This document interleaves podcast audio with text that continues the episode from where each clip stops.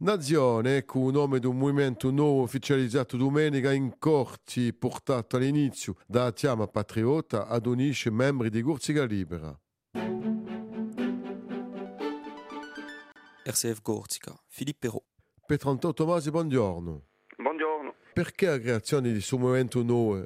Faceva parte dell'orientazione di uh, un nostro movimento di poi il suo ultimo congresso in 2021 dove a musione d'orientazione generale di già lampava una chiama a, ad unisce i militanti nazionalisti che si riconoscevano uh, in della lotta di liberazione nazionale. Un collettivo di anziani prigionieri patrioti aveva avviato un'iniziativa che eh, aveva sboccato una, una, riunione in corti eh, un mese d'ottobre scorso e eh, di poi c'è stato un, un lavoro di fatto con tutti i militanti eh, che si sono riconosciuti in questa necessità di creare una struttura nuova poter dare un arnese potente alla lotta di liberazione nazionale da un punto di vista della lotta di terreno, da un punto di vista di contrappotere e da un punto di vista di un discorso politico per pisare oggi eh, in un dibattito politico e in una vita politica corsa. Cosa diventa Corsica Libera oggi? Corsica Libera oggi è, è parte di suo movimento, eh, Nazione non è mica solo Corsica Libera, ma i militanti di Corsica Libera oramai ne sono membri e dunque arrivare a, a Nazione di continuare la lotta di liberazione nazionale. Chi è vostro parere nella riforma istituzionale portata dall'Assemblea di Corsica?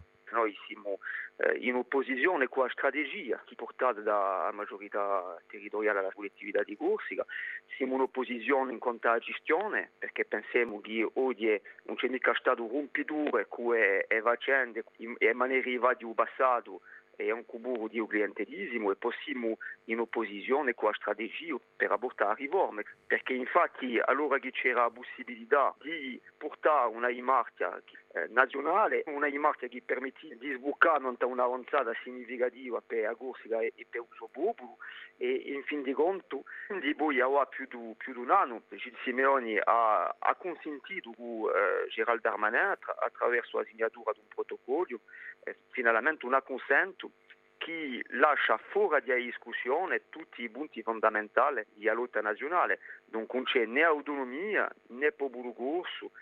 C'è una nozione importante che vi spiega dall'altri movimenti nazionalisti di nozione di comunità di destino, perché? Tutti i popoli di un mondo sono comunità di destino che tutti i popoli di, di un mondo più o meno sono in capacità di accogliere gente venuta da fuori. Oggi eh, non si agisce mica di che la comunità di destino è rimessa in causa di maniera generale eh, per la bene e per sempre, di che la comunità di destino eh, di impana, non funziona più oggi. E perché non funziona più? Perché c'è una colonizzazione di popolamento tremenda, eh, da 4 a 5 mila persone che sbarcano tutti gli anni in Corsica, ciò che rappresenterebbe a livello di Francia parecchie milioni di persone, quasi 30 milioni, non c'è mica un popolo oggi nel mondo che sarebbe in capacità di fare fronte a questa situazione